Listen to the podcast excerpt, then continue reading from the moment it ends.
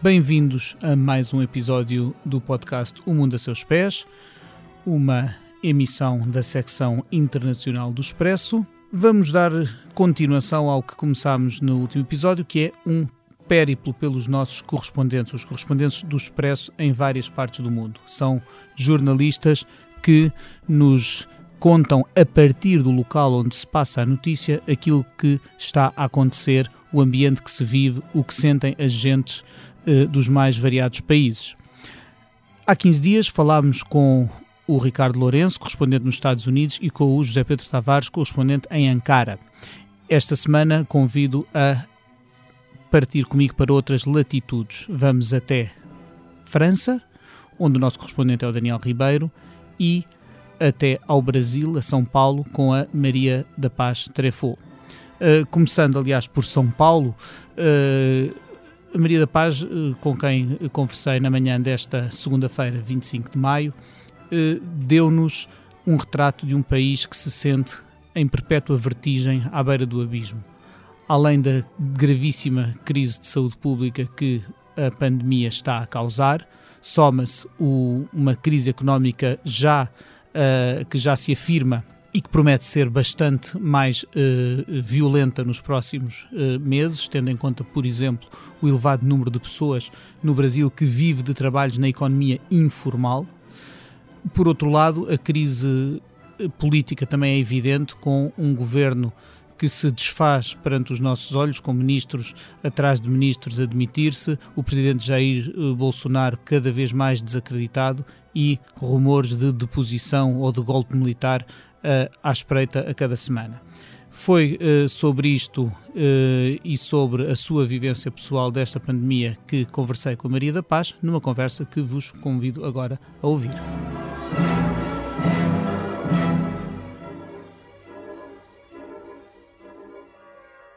Olá, Maria da Paz. Uh, primeira pergunta, eu acho que é que todos temos curiosidade em saber como é que é a vida em São Paulo, eh, uma cidade tão ativa e tão uh, movimentada, como é que está São Paulo nos tempos da pandemia?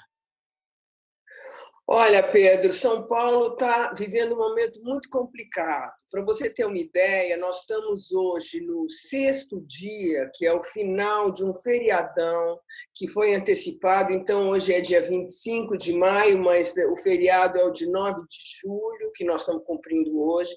Desde quarta-feira nós estamos em feriado, e é uma tentativa do governador e do prefeito para que as pessoas fiquem em isolamento. As pessoas não ficam.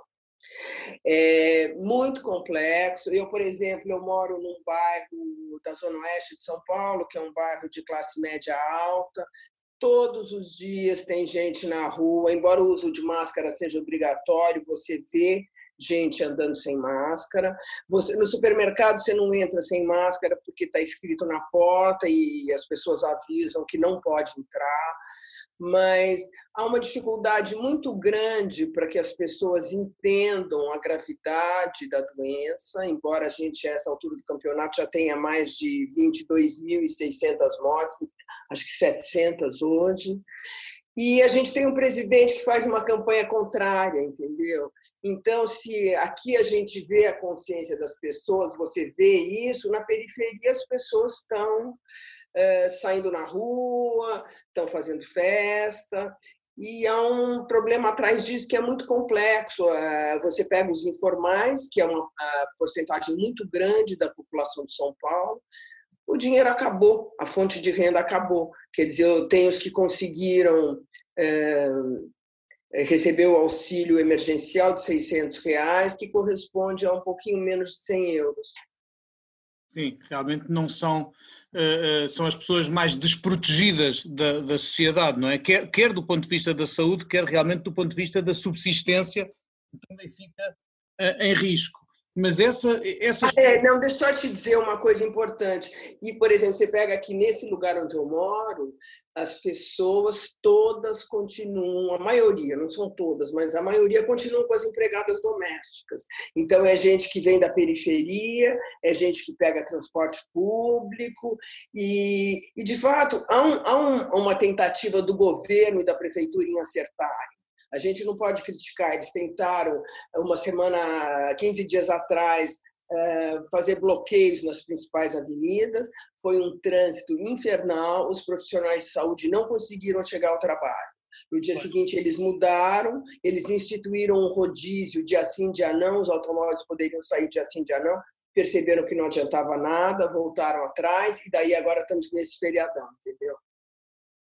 Pois é, e essas pessoas, nós no fundo também, apesar de, de, de, ouvirmos os apelos às pessoas ficarem em casa, a verdade é que há pessoas que não se podem dar esse luxo, não é? Quem trabalha como empregada doméstica, quem, quem as pessoas, como tu dizias, os informais que, que vivem do, do, do, dinheiro de cada dia, uh, essas, até, até na, na, na, pandemia também há diferenças sociais, também há diferenças económicas, não é? Entre, o, entre quem pode ficar em, tele, em tra, teletrabalho em casa recebendo o salário completo e quem tem mesmo de sair para a rua, uh, uh, independentemente do, dos riscos para a saúde. É, é, é complicado e, e, não parece, não tem havido da parte do governo central do Brasil, do governo, do, do governo federal, digo eu, não tem havido uma preocupação grande com esses, com esses informais, não é?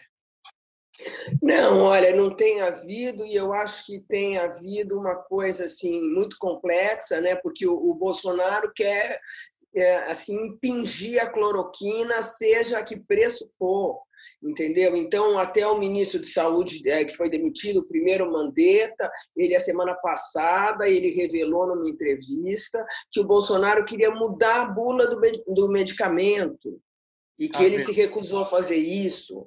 Ele queria modificar a bula. Então, ele, em vez de. Um presidente, temos um político a querer mudar por decreto a informação científica sobre um medicamento. É extraordinário. Não, é, é, extraordinário, é uma coisa incrível.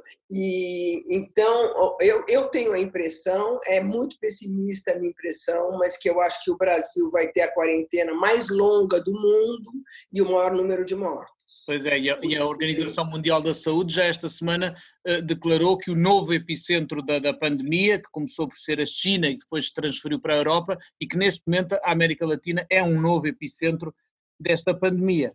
E, e, ao mesmo tempo, Maria da Paz, este, este, isto tem acentuado no Brasil problemas que já vinham de antes, é? há todos os problemas que existiam ficam agravados por esta, por esta crise, e no caso do Brasil, nós, é a questão também de uma crise política. Nós vivemos numa ameaça permanente. Ouvimos aqui, eu, volto ou não volta, eh, tu sabes que eu de vez em quando contacto-te, ou tu falas para mim, e uh, temos, porque ouvimos qualquer coisa que pode desencadear uma crise, uma, uma ruptura política no Brasil, rumores de golpe, ou um, um general que ameaça não sei o quê, ou o presidente que vai, que, que entra pelo, pelo, Supremo Tribunal para dar uh, uh, ordens. Quer dizer, há uma, uma sensação de, para mim fica uma sensação de, de irrealidade, de que não de que parece uma coisa de filme, ou que se nós díssemos isto num filme, se calhar achávamos que era exagerado, não é? Um, como, é, como é que se está a viver no Brasil? Há, há esta sensação de, de, de precipício? De... Não, você está certíssimo, você está certíssimo. A situação aqui é de uma instabilidade política gravíssima, mas é realmente grave. Ontem a gente teve um documento dos militares da reserva apoiando o general Augusto Heleno, que é o chefe, o ministro-chefe do Gabinete de Segurança Institucional, contra o Supremo Tribunal Federal. Quer dizer, é uma, ao mesmo tempo, uh, o Bolsonaro foi mais uma vez encontrar os manifestantes em Brasília, que, que já agrediram jornalistas, que pedem o fechamento do Supremo Tribunal Federal, que pedem o, o fechamento do Congresso, quer dizer, da Câmara e do Senado. Agora, é importante ressaltar o seguinte: são meia dúzia de gatos pingados sabe? Porque se o Bolsonaro faz essa onda toda dos seus apoiadores, ele mais uma vez foi sem máscara, pegou criança no colo, apertou a mão de pessoas, fez selfies, quer dizer, ele está o tempo todo desafiando a, as normas da, da Organização Mundial de Saúde, dos próprios governadores, entendeu? Uhum. E quer dizer, é gravíssimo. E esses militares, eles ah, nesse manifesto de ontem, eles defenderam o Heleno e alertaram para o uh, risco de uma guerra civil no Brasil. Eu queria dar uma informação que eu acho importante para você, que é o seguinte: Depois da reunião que teve no dia 22 de abril, aquela do vídeo do vídeo polêmico. É, aquela que parece mais um, uma conversa de, de, de cais do porto do que uma reunião de ministros. No dia seguinte, o Bolsonaro baixou uma portaria elevando de 200 unidades ano para 550 unidades mês a quantidade de munição que cada civil pode comprar. E nessa reunião, eu não sei se você lembra, ele disse assim: o povo armado jamais será escravizado. Então, ele, ele deixa claro que ele está armando o povo. Então, eu acho que isso vai. É, tem tudo a ver, quer dizer, vai de encontro a esse manifesto de ontem, em que se fala de guerra civil. Isso é um risco já uh, muito grande, e nós, e nós conhecemos episódios de, na história do Brasil, há episódios de violência passada que eh, se calhar nos últimos, nas últimas décadas, à medida que a democracia se ia uh, consolidando, julgávamos que estavam uh, ultrapassados, mas que agora regressam como fantasmas do passado e que, e que de facto são muito, muito preocupantes. E, e todos, os, todos os dias temos, temos ouvido pronunciamentos que fazem pensar nisso, aquele mesmo aquele, aqueles acampamentos na, na, em Brasília de, de pessoas que querem estar contra eh, ou querem pressionar o Congresso ou o Supremo Tribunal eh, e que dizem que não arredam pé e que estão ali armados eh, por Bolsonaro, é um pouco é um, é um pouco assustador. No meio disto tudo, parece estranho uma daqui pelo menos para quem olha de Portugal, parece haver uma ausência da oposição. Não se tirando no outro dia Lula da Silva de uma forma até um pouco desajeitada, que, que falou a, criticar o, o, regime de Bolsonaro, a verdade é que nós não ouvimos eh, uma posição forte da oposição. Onde está a oposição brasileira? Ah, nós também não ouvimos, essa é a questão. Eu acho que você tem uma minoria que grita e uma maioria silenciosa nesse momento. Porque se você for fazer as contas, os apoiadores de Bolsonaro não passam de 20% da população. Você tem no empresariado, eh, no alto empresariado brasileiro, gente profundamente desgostosa com o governo, que se arrependeu do seu voto. Eu conheço vários empresários que eu tenho entrevistado algumas vezes pelo valor e tal, que estão descontentes com o seu voto. A questão é que a esquerda, ou a, eu acho que é uma grande desilusão política no Brasil com a esquerda, a esquerda está completamente fragmentada e não conseguiu se, se reorganizar depois do impeachment. E isso que a gente está vivendo, acho que é uma consequência disso. Eu, eu te diria uma coisa assim que eu acho até muito triste, mas eu tenho a impressão que a gente não está vivendo uma ditadura porque ainda há liberdade de imprensa.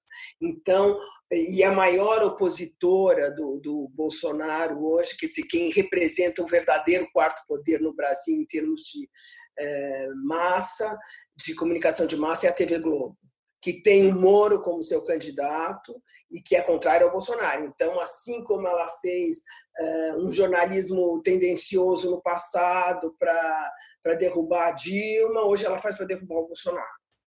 Entendeu? E quem é que segura, por fim, quem, quem é que ainda segura, à medida que eu tenho a sensação de um desmoronar, a gente vai vendo, cai Ministro da Saúde, demite-se Ministro da Justiça, até Regina Duarte já foi, já foi mandada embora parece que, está, parece que estamos a assistir a um, um edifício que vai caindo aos bocados. Quem é que ainda sustenta, quem é que segura?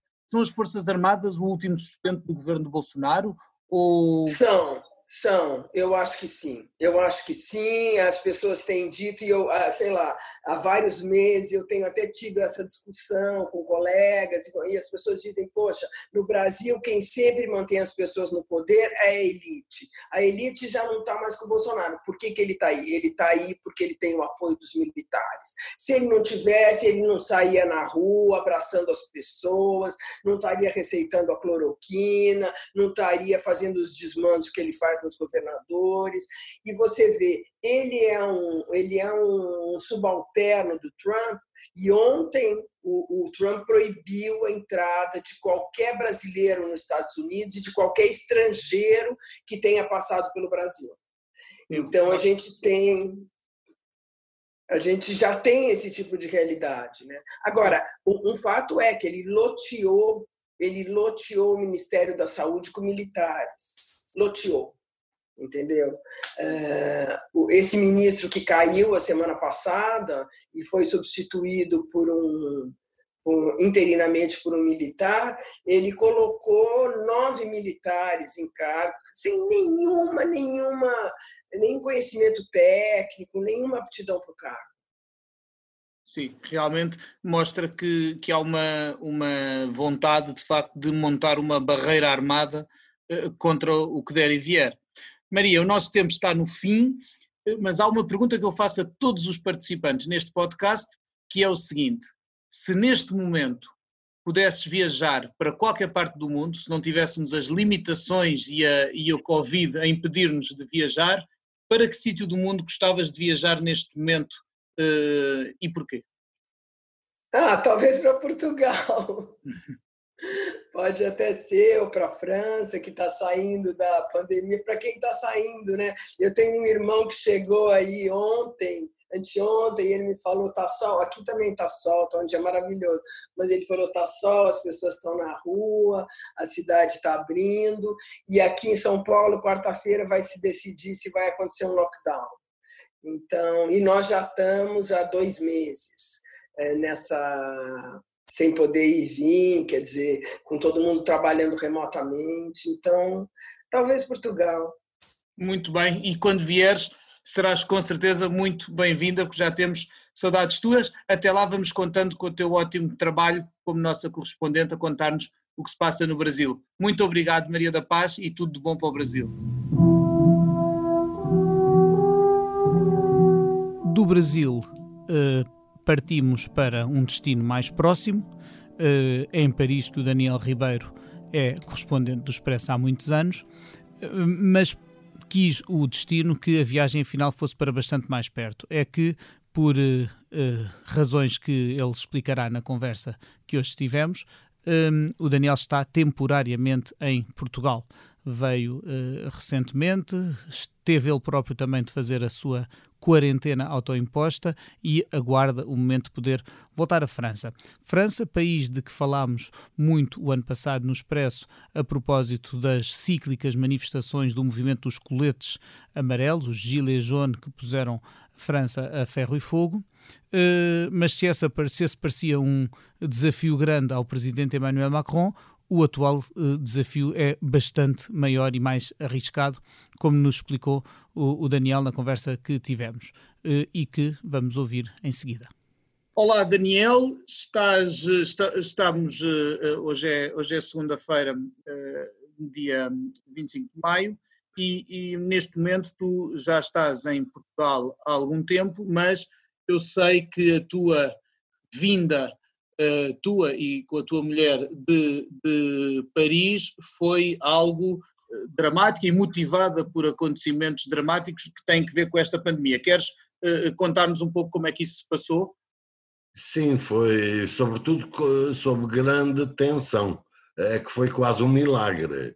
É caso para dizer que escapámos, eu e ela, eu e a Mieco, entre as gotas, sobretudo a minha mulher que cantou no piano bar cabaré eh, que se chama Outro Amaie, até ao dia em que eh, o cabaré foi fechado, a 14 de março.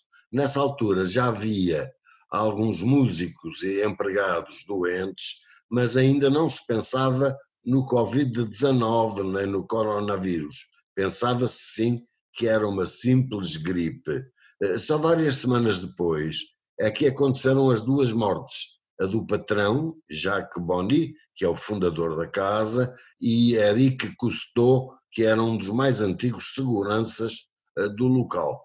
Mais sete ou oito trabalhadores e músicos, como o Toninho do Carmo, um conhecido guitarrista brasileiro que foi uma espécie de maestro de Jorge Moustaki, uma grande figura da música francesa. Lembro-me bem dele, dele, dele, dele tocar com, com, em concertos do, do, do Moustaki. Acho que é um, Exatamente. É um artista, Moustaki também... é um músico que já não é de uma, já é de uma geração um bocadinho anterior à minha, mas ainda, vi, ainda ouvi atuar ao vivo em, em, em Lisboa já com alguma idade, e, e lembro-me, e tenho vários discos dele em que me lembro precisamente do Toninho do Carmo ser um dos seus instrumentistas. O Toninho do Carmo e até a mulher que é portuguesa, a Teresa, também, eh, também fazia coro, participava nos coros com Mustaki. Pois o Toninho também ficou doente, mas curou-se em casa. Aliás, a maioria dos doentes eh, deste cabaré curaram-se em casa, só dois foram internados e ambos morreram no hospital. Depois disso, e mesmo antes das mortes, fizeram exames a diversas pessoas, exames muito rápidos, eh, nada aprofundados, e nós fomos autorizados a viajar para Portugal ainda antes de serem conhecidas as mortes das duas pessoas.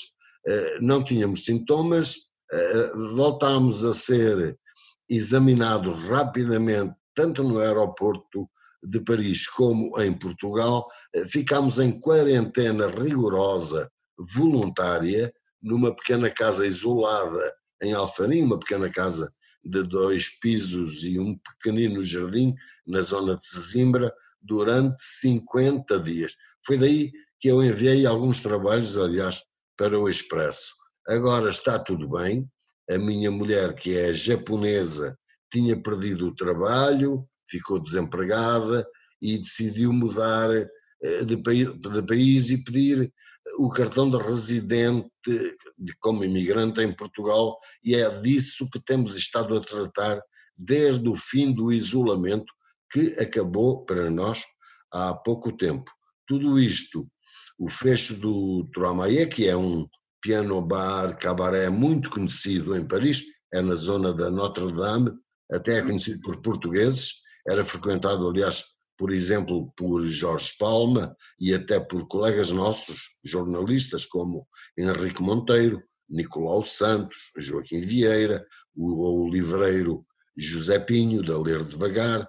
Eh, eh, aconteceu tudo isto, aconteceu na véspera da primeira volta das eleições autárquicas. Exatamente, aquelas eleições que até foram um pouco controversas, ter-se manter, foi controverso ter-se mantido a data das eleições quando já Isso. havia alguma noção de perigo, não é?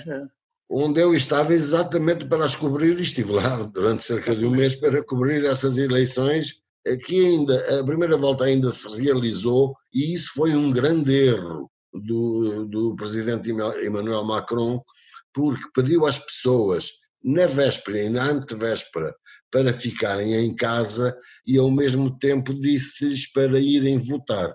E como estava muito bom tempo nesse dia e muito sol, as pessoas aproveitaram, foram votar, foram passear, organizaram piqueniques, os jardins estavam cheios de pessoas e depois o surto do coronavírus teve um repentino aumento, provocando o que se sabe. As autoridades francesas cometeram erros, eh, tomaram medidas de prevenção e isolamento demasiado tarde e só alguns dias depois fecharam restaurantes e bares e a segunda volta das eleições foi anulada dois dias depois, eh, dois dias depois da primeira, estava prevista para uma semana depois, mas não se realizou. E ainda não tem data prevista de momento. Sim, tem a data prevista para, em princípio, 28 de junho. Okay. Mas há, há ainda neste momento surtos do vírus importantes no país, sobretudo na chamada zona vermelha, que vai de Paris, toda a região de Paris, que tem milhões de pessoas, ao norte e ao leste do país e também a muitos lares. Em França há neste momento cerca de 29 mil mortes e mais de 180 mil casos, eh, o que coloca tristemente o país em quarto lugar na lista do número de países com mais morto, mortos e mais vítimas e mais casos no mundo. Claro. E por cima é um país, Daniel, onde, onde quando surge este, este novo desafio mundial que é, que é a pandemia, França não estava não vivia propriamente numa paz social e numa tranquilidade, eh, eh, pelo, pelo, contrário, passámos o ano anterior a dar notícias e tu a, a, a, escrever e reportagens e artigos para o Expresso sobre protestos, sobre o, o movimento dos coletes amarelos, sobre eh, uma série de, de, atos de contestação ao, ao, ao, presidente Macron e ao, ao primeiro-ministro Edouard Philippe, que, portanto, porque os franceses tinham uma série de motivos de descontentamento, que o presidente tentou, de alguma forma, dar resposta, mas que neste momento, com tudo parado, de certeza que os problemas que, que, levaram as pessoas à rua não terão com certeza melhorado com esta paragem e com, este, e com o grande golpe económico que esta pandemia representa, não é? Sim, tens razão, Pedro. De facto, o presidente Macron não tem sido, não tem sido um bom presidente. Politicamente não se tem revelado um bom chefe de Estado. A França esteve, de facto, a ferro e fogo durante quase um ano. Eh, eh, durante quase um ano manifestaram-se também manifestações importantíssimas eh, durante um ano ou dois mesmo, e depois surgiu esta pandemia durante a qual ele não reagiu a tempo, e essa talvez seja uma das razões que leva aqui a França esteja neste triste lugar de quarto lugar no mundo em número de vítimas da pandemia. Pois, com certeza. Por outro lado, não querendo eu fazer de, de advogado do diabo, eh, por outro lado, parece que, pelo menos na esfera europeia, alguma coisa Macron conseguiu. Eh, a Europa, a União Europeia primou por uma, de início, por uma quase ausência ou incapacidade de resposta à pandemia, vimos isso no caso, foi, foi, muito agudo no caso de Itália, em que, em que os apelos, os pedidos de socorro quase de, de, de Itália, eh, fortemente atingida pela pandemia, caíram um pouco em saco roto, ou pelo menos foi essa a imagem que passou, e em que às tantas tínhamos já países eh, como a Rússia ou a China a parecer dar mais, mais apoio aos italianos do que propriamente a União Europeia, o que, o que põe em causa todo o seu, todo o seu propósito de, de união solidária entre nações. A verdade é que na última semana surge uma proposta mais robusta e aparentemente mais generosa de apoio eh, eh, subscrita pelo, por Macron com Angela Merkel, a, a chanceler alemã, que sabemos que esta, esta dupla é, é, são provavelmente os dirigentes mais poderosos dos, entre os 27 Estados-membros. Podem, podem ser considerados os motores da Europa, sim. Pergunto, eh, isto é um êxito de, de, de, Macron, foi Macron que convenceu Merkel onde ela parecia cética eh, e, e, e, na tua opinião isto tem pés para andar? É claro que é uma proposta que ainda, que ainda terá de passar por, por as outras capitais europeias, mas é, não, não, será isto um, um, não podemos fazer um contrapeso entre os, eh, vá lá, fracassos domésticos de Macron, mas algum êxito a nível europeu? Sim, no fundo há dois Macrons. Há o Macron europeu, que de facto tá, nem, nem, tem, nem se tem portado mal. Há o Macron que faz estas propostas, que vai enfrentar e que enfrenta os chamados frugais, os que não querem ajudar os Exatamente, outros. Exatamente, os países, sobretudo do norte da Holanda, Finlândia. Exatamente, há dois Macrons. E depois há o Macron no interior que, eh, que, que não consegue resolver os problemas. Ele talvez seja em termos interiores, ainda demasiado cru, demasiado jovem. Ehm, é, mesmo dentro da política interna francesa, verificaram-se dissidências eh, no seu partido. Hoje ele só tem maioria com o apoio dos deputados centristas do MoDem, eh, do antigo candidato presidencial François Bayrou, eh, cujo grupo tem 46 deputados.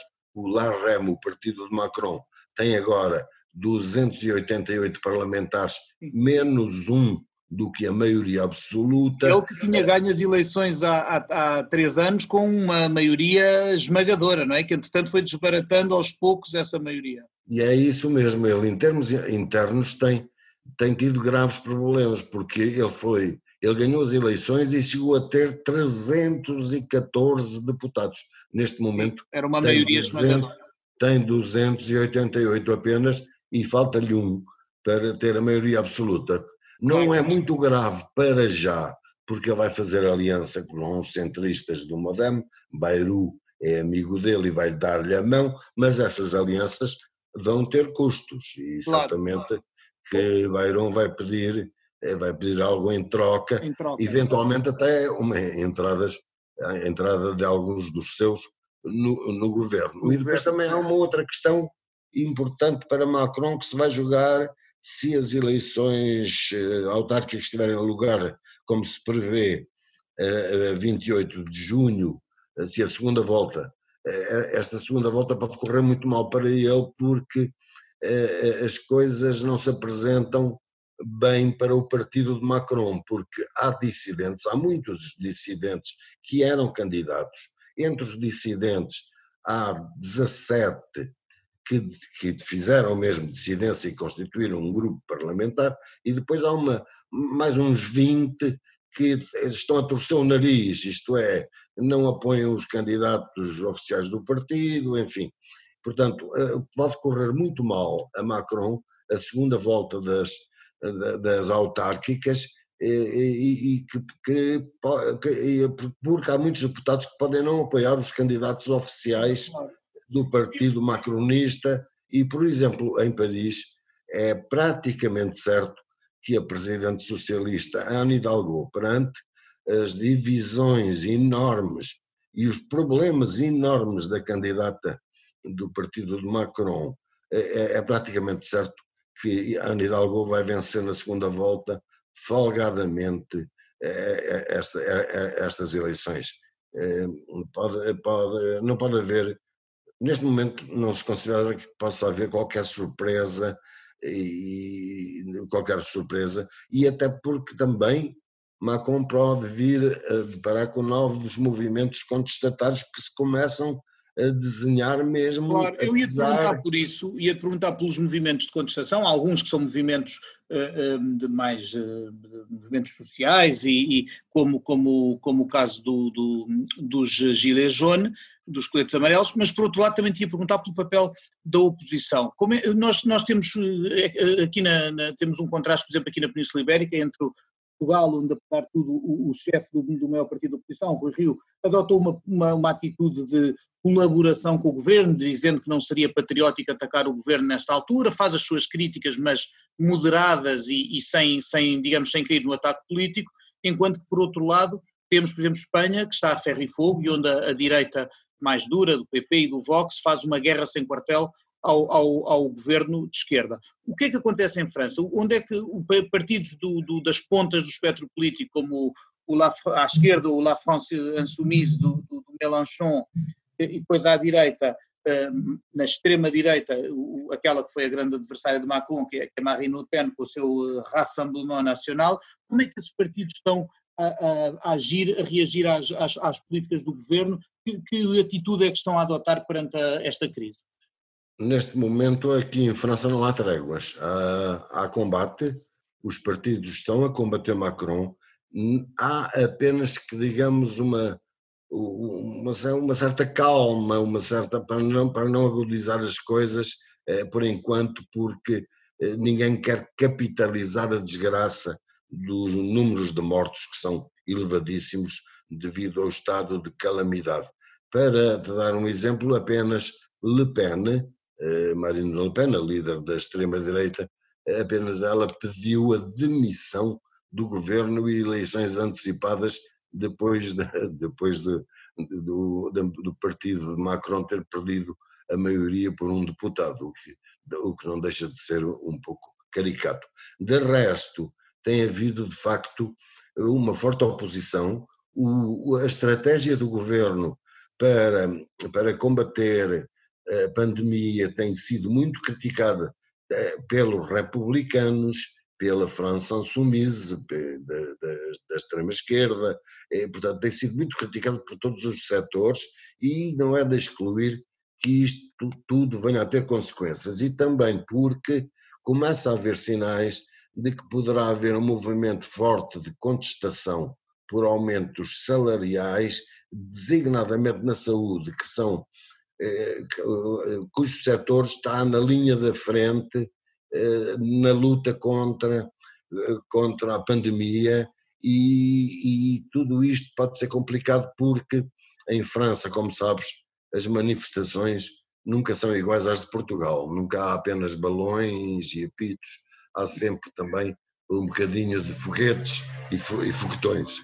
Sim, é verdade. Tu deste bem conta, quando foi dos coletes amarelos, de como houve, eh, de facto, pessoas a perder eh, mãos, olhos ou até a vida eh, durante, essas, durante esses protestos. Daniel, que estaremos com certeza ao longo dos próximos meses atentos ao que se passe em, em, França e contando com a tua, obviamente sempre com os teus, com os teus trabalhos. Resta o nosso tempo está a acabar, mas há uma, há uma pergunta que eu faço sempre a todos os convidados deste podcast e que te faço agora a ti. Se pudesses ir para qualquer parte do mundo, que é como quem diz, se não estivéssemos com os movimentos e as viagens fortemente limitadas, para que sítio gostavas de ir agora e porquê? Por enquanto tenho que estar em Portugal por causa de, para, para finalizar o, o, problema do CEF, do Serviço dos Estrangeiros e Fronteiras, que parece que não, mas é muito complicado. Relativamente é muito, à tua mulher, claro. É, é muito, é muito burocrático, ela é japonesa, embora nós não, não somos casados, portanto há aqui um problema que tem que se resolver e, e portanto tenho que resolver isso, mas, mas gostaria de voltar para Paris porque eu prevejo que em Paris vão acontecer coisas importantes e logo que possa, podes crer que volto para Paris porque, eh, porque, porque em França não há só o problema da contestação, o problema da dissidência, o problema da, da crise da pandemia ter sido mal gerida, mal gerida e muito tardiamente, e há também os déficits que se acumulam muito. A França está em recessão e isto vai dar um problema enorme porque vai haver muitos setores a pedir ajuda e vai haver uma pobreza em França como talvez já muita gente não se lembre de que alguma vez tenha visto uma pobreza tamanha em França. Sim, senhor, e é, e é contigo em, em França e a, e a contar-nos o que lá se passa que os nossos leitores seguramente também querem contar. Muito obrigado, Daniel. Uh, um abraço. Obrigado, meu Pedro.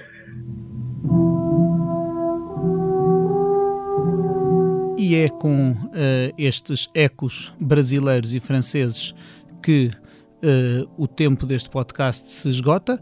Uh, Resta-me agradecer aos convidados, a Maria da Paz Trefou em São Paulo, o Daniel Ribeiro, agora em Portugal, habitualmente em Paris, e também agradeço ao Ruben Tiago Pereira, a quem coube a edição técnica deste episódio do Mundo a Seus Pés.